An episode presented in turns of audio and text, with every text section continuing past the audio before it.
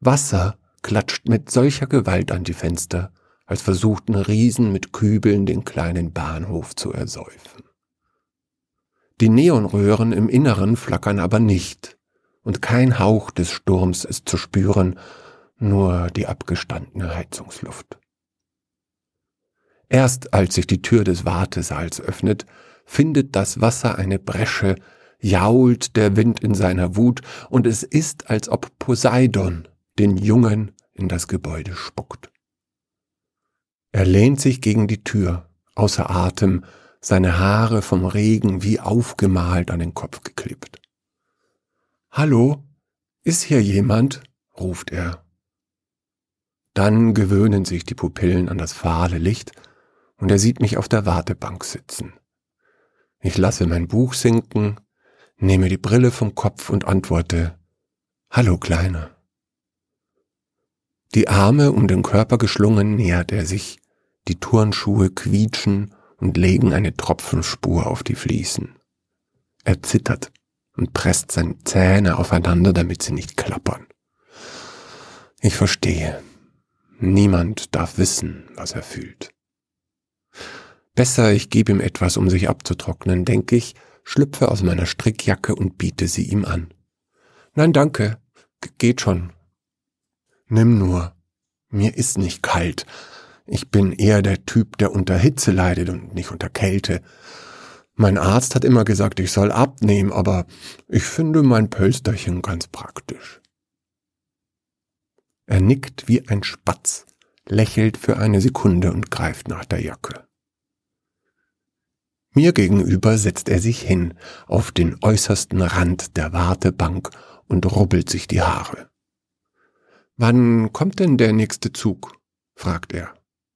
Wegen des Sturms hat er den Bahnhof nicht gesehen. Efeu und wilder Wein haben ihn schon lange überwuchert. Im Gleisbett wachsen Dornensträucher und Brennnesseln, nur stellenweise erahnt man das Rostrot der Gleise. Trotzdem wird ein Zug kommen. Morgen früh, antworte ich, Zeit, dich ein wenig auszuruhen. Ich bin gar nicht müde. War es nicht sehr anstrengend, hierher zu kommen? Ich sehe seine Wunde. War okay, ich bin ja jetzt da. Warten Sie auch auf den Zug? Nein, mein Zug ist schon abgefahren. Warum sind Sie dann hier? Arbeiten Sie hier etwa? Nein, Arbeit ist das nicht. Ich bin geblieben, damit die Menschen, die hier ankommen, nicht so einsam sind, wie ich es war. Wieder sein Spatzen nicken. Er ist fertig mit Rubbeln, blickt auf meine Jacke, dann auf mich, dann wieder auf die Jacke und die Blutspuren darauf. Oh, das tut mir leid, das, das wollte ich nicht. Das geht wieder weg, keine Sorge, sag ich. Wirklich, das, das konnte ich doch nicht wissen, das ist nicht meine Schuld. Tränen schießen ihm in die Augen. Er lässt die Jacke auf den Boden fallen, rutscht von mir fort und blickt zurück zu der Tür, durch die er gerade gekommen war. Keine Angst, Kleiner, ich weiß doch. Alles ist jetzt gut. Aufgerissene Augen starren mich an. Opal, denke ich, vielleicht Achat. Trotz der Gewalt in seinem Leben reichen sie noch bis in die Seele. Das Blut ist nur wegen des Regens aufgeweicht. Das hört gleich wieder auf. Prüfend tastet er seinen Kopf ab. Äh, bin ich? fragt er. Ich senke den Kopf. Seine Tränen versiegen. In das Schweigen zwischen uns dringt nur der Sturm. Wie Brandung schwillt das Prasseln an und ab.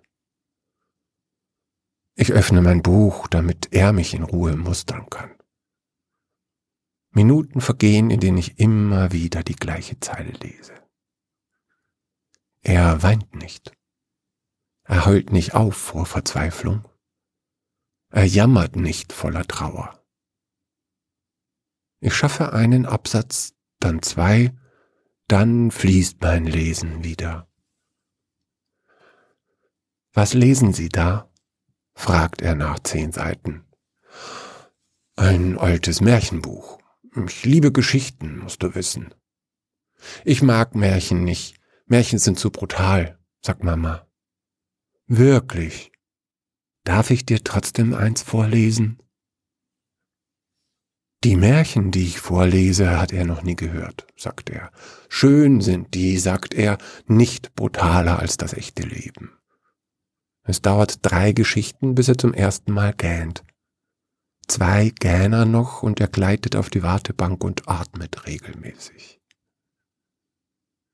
Ich lege seine Beine hoch, wickele sie in die Jacke und lege ihm seinen Plüschhasen in die Arme. Statt ihn an sich zu drücken, schreckt er hoch. Ich, ich bin zu alt für Plüschtiere. Oh, dann, dann entschuldige bitte. Ich, ich dachte nur, weil's doch dein Hase ist. Er untersucht das Kuscheltier. Das ist nicht Schnuffel. Ich meine, schaut schon aus wie Schnuffel. Das eine Auge ist nur noch ein Knopf. Dann hat er auch die Naht, wo ich ihn wieder zugenäht habe, als ich geguckt habe, was er im Bauch hat. Und, und da ist auch der Schokoladenfleck, der nie wieder rausging. Aber trotzdem ist das nicht Schnuffel. Warum nicht? Weil, weil als ich elf war, hat Mama gesagt, ich bin jetzt zu alt für Plüschtiere und hat ihn mir weggenommen. Aber ich habe ihn einfach wieder aus der Truhe gefischt. Das hat Mama gemerkt und ihn besser versteckt. Trotzdem habe ich ihn wiedergefunden und heimlich rausgeholt. Als sie das spitz bekommen hat, ist sie super böse geworden, hat Schnuffel genommen und an den Baum gegenüber des Küchenfensters genagelt. Da musste ich ihn jeden Tag angucken. Natürlich ist er nass geworden und und aufgeplatzt, als ihm jemand ein Bein abgerissen hat, und nach ein paar Monaten war er ganz schwarz und, und verschimmelt und nicht mehr zu erkennen. Also kann das hier nicht Schnuffel sein.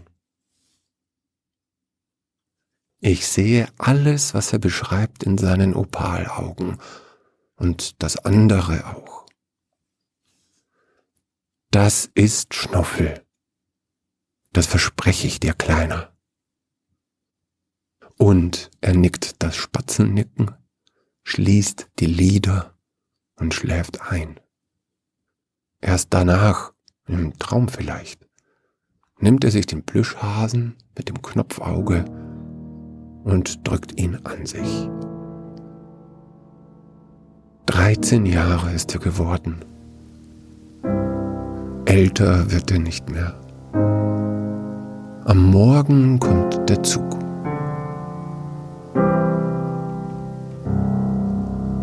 Alles ist jetzt gut.